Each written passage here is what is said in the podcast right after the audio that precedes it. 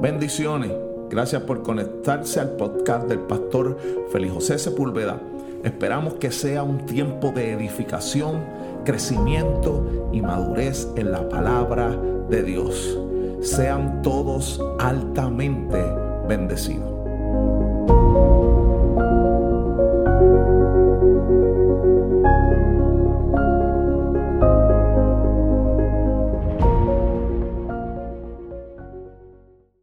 Bienvenido a nuestra segunda temporada de nuestro podcast. Tendremos aproximadamente ocho episodios y estaremos hablando bajo el tema habilitados mediante el sufrimiento. Quiero leer el texto base que estaremos utilizando para esta serie. Se encuentra en Primera de Pedro, capítulo 5, versículo 10. Y lee así a la gloria del Padre, del Hijo y del Espíritu Santo. Mas el Dios de toda gracia, que nos llamó a su gloria eterna en Jesucristo, después que hayáis padecido un poco de tiempo, Él mismo os perfeccione, afirme, fortalezca y establezca. La palabra de Dios está bendecida. Amado, el tema del dolor y el sufrimiento son elementos universales y nadie está exento de ellos. Dijo un escritor, si usted no quiere sufrir, no hubiera nacido. Significa que el sufrimiento no solo es universal, sino que también es muy complejo de entenderlo. No existen respuestas fáciles al por qué suceden ciertas aflicciones, dolores y sufrimientos, ni por qué afecta a ciertas personas en ciertos momentos y en ciertas condiciones.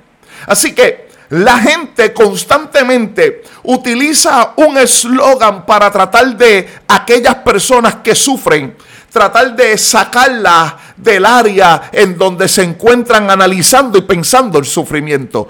Una de ellas es sonríe, aguanta y resiste. Otra de ellas es todo va a estar mejor. No importa que esté atravesando, Dios está en control. Y todas estas cosas son buenas para alimentar la, y motivar a la persona que está atravesando los momentos de dificultad y los sufrimientos en su vida. Pero amado, nosotros tenemos que ser honestos que cada vez que nosotros atravesamos momentos de, sufrimiento, siempre tenemos la tendencia de cuestionar a Dios al menos en dos cosas. Número uno, en su bondad y número dos, en su poder. Es por esto que nosotros utilizamos y nos hacemos algunas de estas preguntas. Pero si Dios es tan bueno, ¿por qué me está pasando esto que me está pasando a mí? También nos podemos preguntar, si Dios es todopoderoso, entonces ¿por qué permitió que esto me pasara?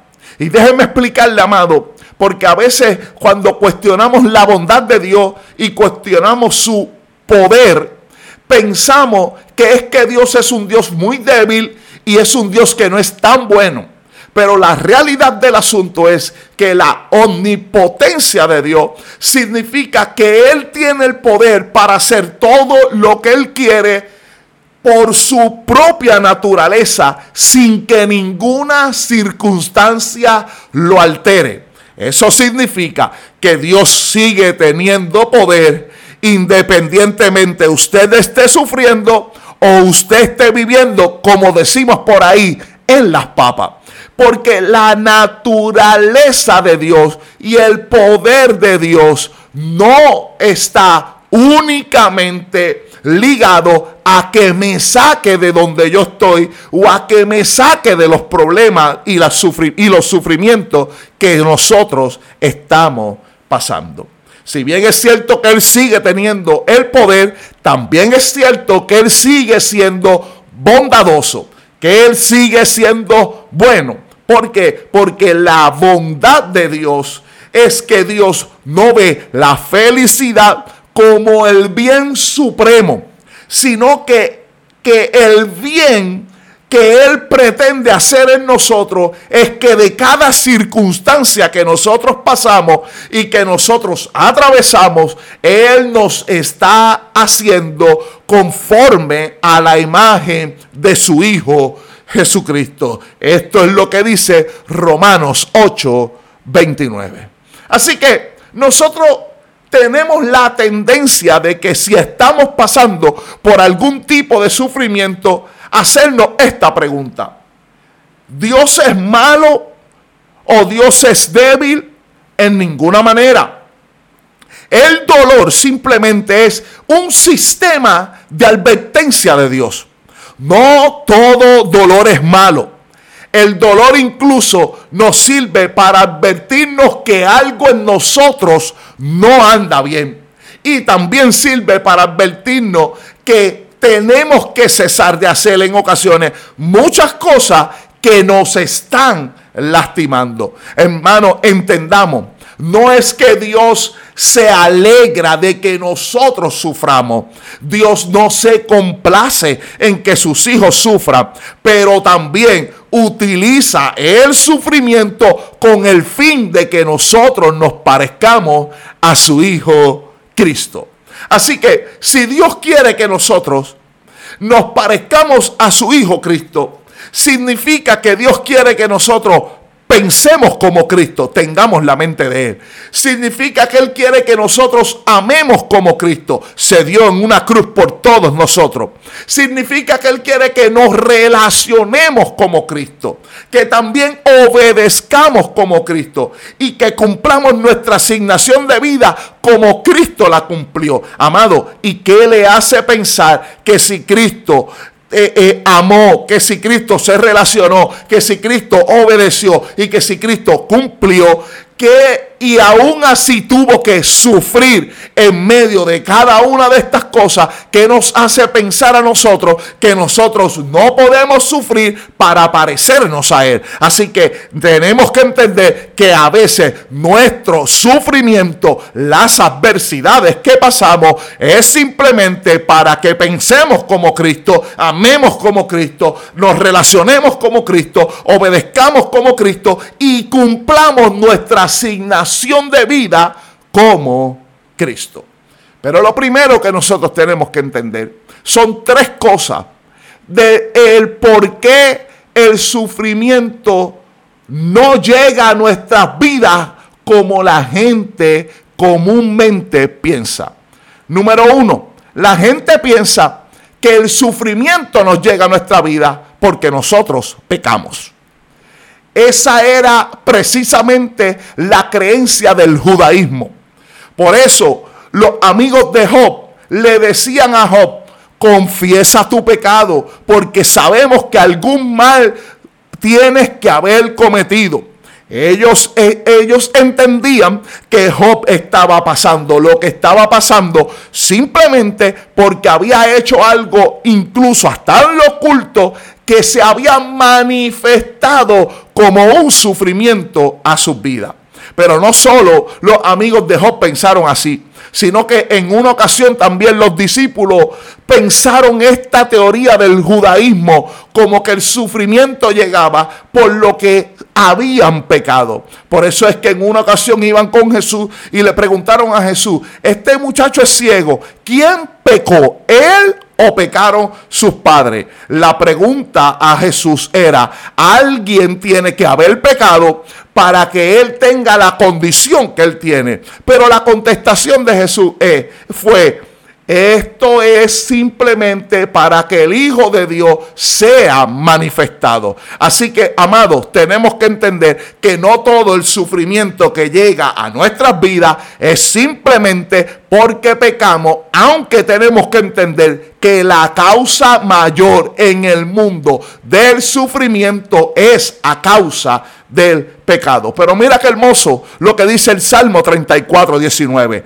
Muchas son las aflicciones del justo, pero de todas ellas lo librará Jehová. Fíjese lo que dice, muchas son las aflicciones del justo, no dice del impío, no dice del pecador, sino que dice del justo, dando a entender que también los justos atravesarán aflicciones, atravesarán sufrimiento y atravesarán dolor. Pero lo poderoso del texto es que dice, pero aún en ese dolor nosotros seremos librados de cada uno de estos sufrimientos.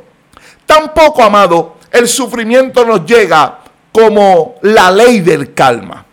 La ley del calma es que nosotros pagamos por las cosas que en algún momento hicimos malas. El calma llega a nuestra vida según lo que nosotros le hemos hecho a otras personas. Y aunque sí tenemos que entender que nosotros todo lo que sembramos lo vamos a cosechar, tenemos que saber que no todo el sufrimiento que llega a nuestra vida es por las malas cosas o las malas decisiones que nosotros tomamos.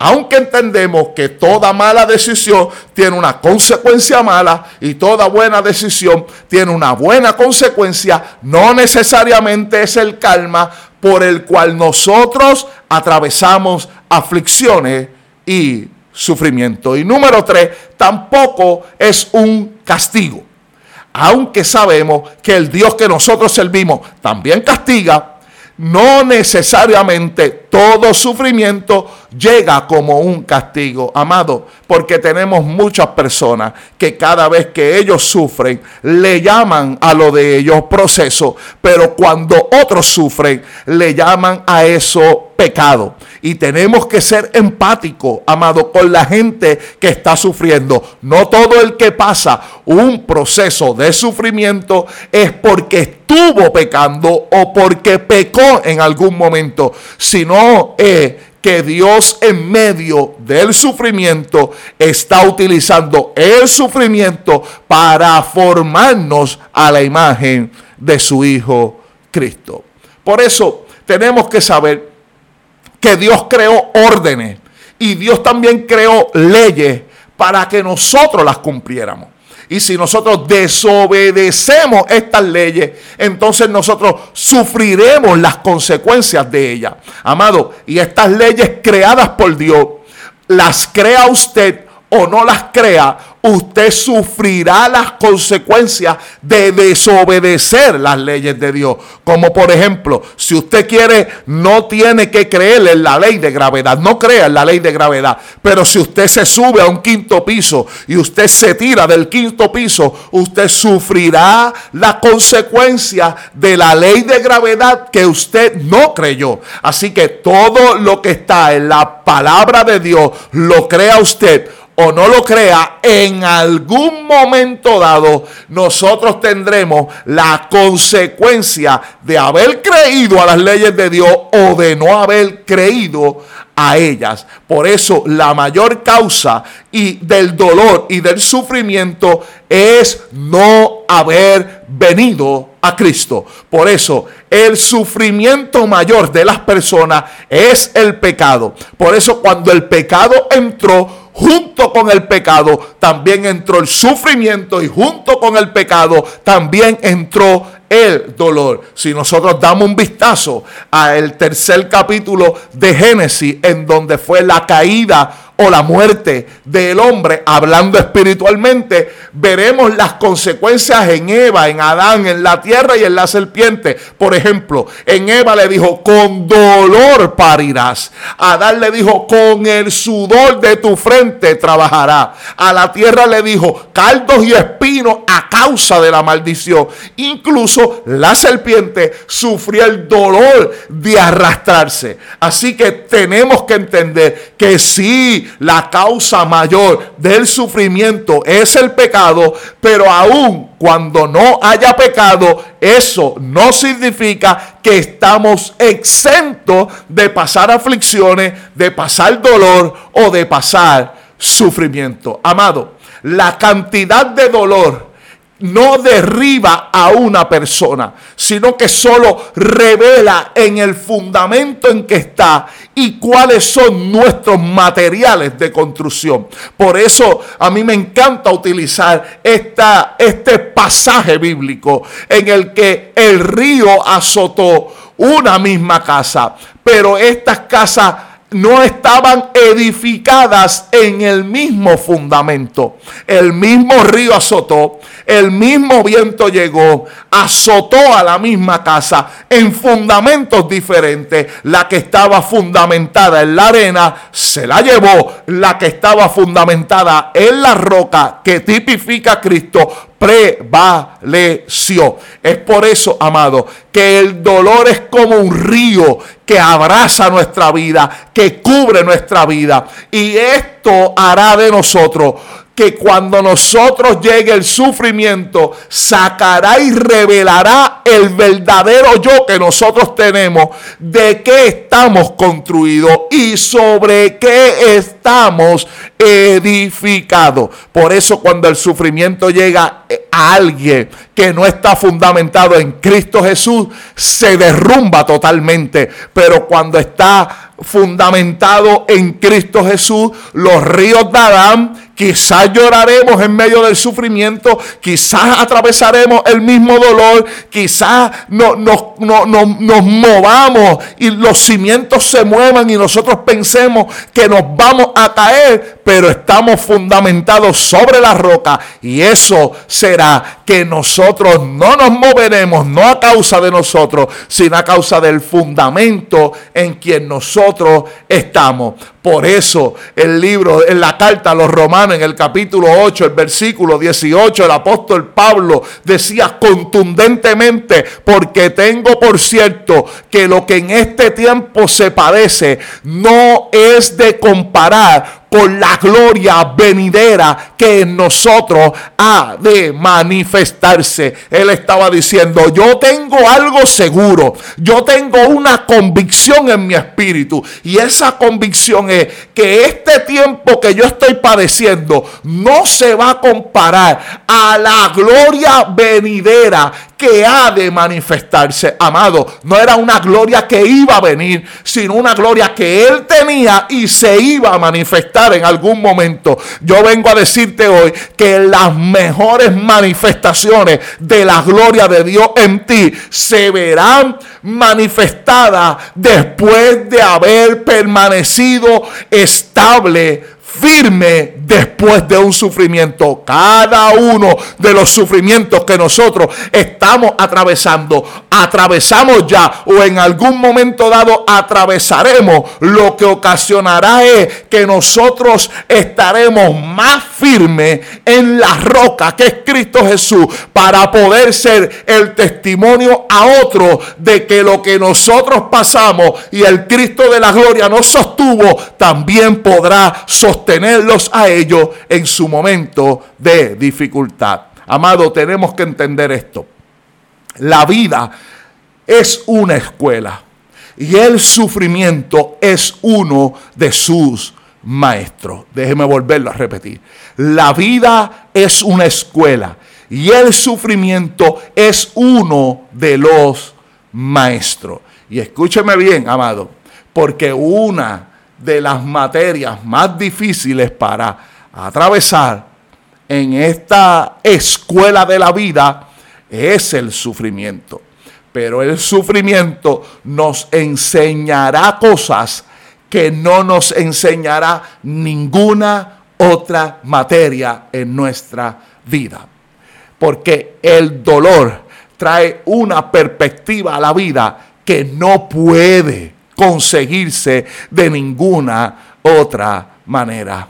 No solo tenemos que saber que Dios nos bendijo, sino que también, amado, nos consuela en los momentos de dificultad. Por eso, cuando el apóstol Pablo escribe en Primera de Corintios capítulo 1, versículo 3, dice, "Bendito sea el Dios y Padre de nuestro Señor Jesucristo." Y después dice, Padre de misericordia y Dios de toda consolación, el cual consuela en todas nuestras tribulaciones, para que podamos también nosotros consolar a los que están en cualquier tribulación por medio de la consolación con la que nosotros somos consolados por Dios.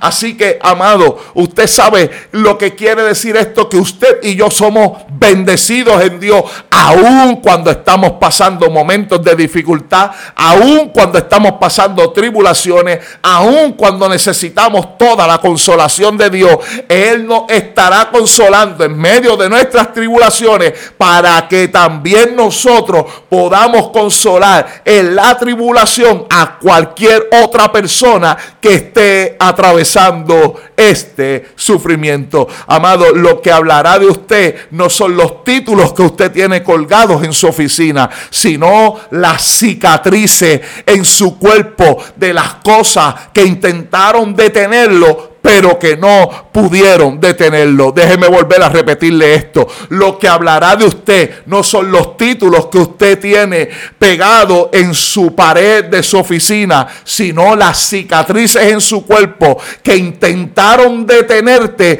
pero que no pudieron. Amado, porque un grado en la universidad lo tiene alguien con inteligencia y perseverancia, pero sobrepasar el sufrimiento solo lo logra la gente que está conectada en el fundamento correcto que es Cristo Jesús. Tu mejor título no te lo dará la universidad. Tu mejor título te lo dará la adversidad. Luego que hayáis padecido un poco, como dijo el apóstol Pedro, él mismo nos ha de perfeccionar, de afirmar y de establecer en Cristo Jesús. Por eso, amado, cuando hablamos de sufrimiento, tenemos que hablar de dos personas que fueron las más que sufrieron en la Biblia. Tendremos que hablar de Job y tenemos que hablar de Jesús. Mientras sufrió, él no expresó maldiciones cuando lo pudo hacer. Su vocabulario se mantuvo con un lenguaje de reino. Y ese lenguaje de reino que no se aprende en la escuela, ese lenguaje de, de reino que se aprende mediante la adversidad, el saber cómo nosotros hablamos, el saber qué nosotros decimos en medio de las dificultades. Amado, ni siquiera es como lo que decimos, sino en el momento en que nosotros lo decimos. Por ejemplo, de unas bocinas de una congregación, usted puede escuchar una sus manos y encomiende su vida al Señor. Y eso está perfecto. Usted une sus manos, levanta las manos y encomendamos nuestra vida al Señor. Pero si ese misma, si esas mismas palabras las escuchamos de un piloto de un avión en medio de una turbulencia, es diferente. Una sus manos y encomiende sus manos al Señor. Usted estaría diciendo, nos queda poco de vida. Por eso también usted puede escuchar en su trabajo, se acabó, por fin terminamos y usted está contento porque terminó el trabajo. Con eso no hay problema. Pero la mujer que escucha a su esposo después de 15 años de casado decir, se acabó, por fin terminamos, la connotación y el vocabulario es diferente. Usted puede escuchar, amado, en la congregación, alabado sea el Señor, gracias Espíritu Santo, en esta reunión de los santos.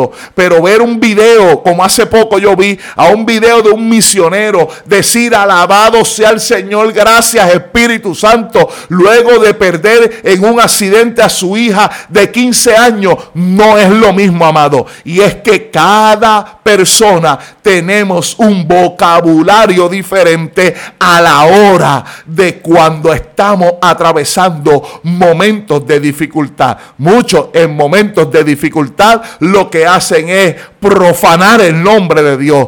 Otros en medio de la dificultad adoran al Dios poderoso porque sabe que aquel que es poderoso para llevarlo al lugar en donde está es poderoso para sostenerlo en medio de esta dificultad que estamos atravesando. Cuando Jesús está colgando en la cruz. Mire la escena, amado. Jesús colgado en la cruz, desnudo, lastimado, derramando sangre, sufriendo el dolor más agudo, hizo su primera expresión.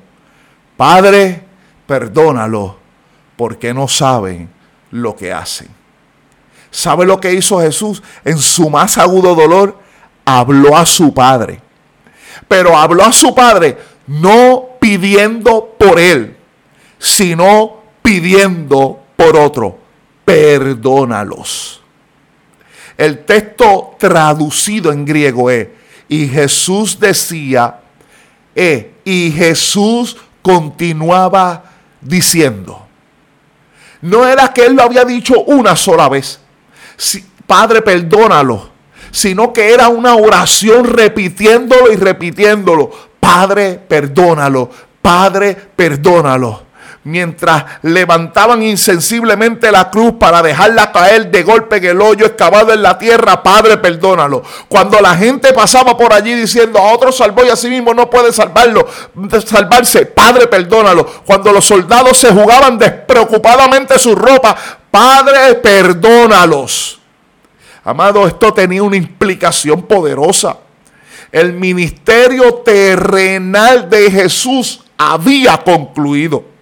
¿Sabe por qué? Porque Jesús no podía utilizar sus manos para multiplicar el pan y los peces, ni para tocar y sanar a los leprosos, porque sus manos estaban clavadas en la cruz no le era posible andar para llevar amor y ayudar a los necesitados, puesto que también tenía los pies clavados en el madero. Así que él no podía moverse, él no podía tocar a las personas, él no podía ayudar físicamente. Entonces, ¿qué podía hacer Jesús?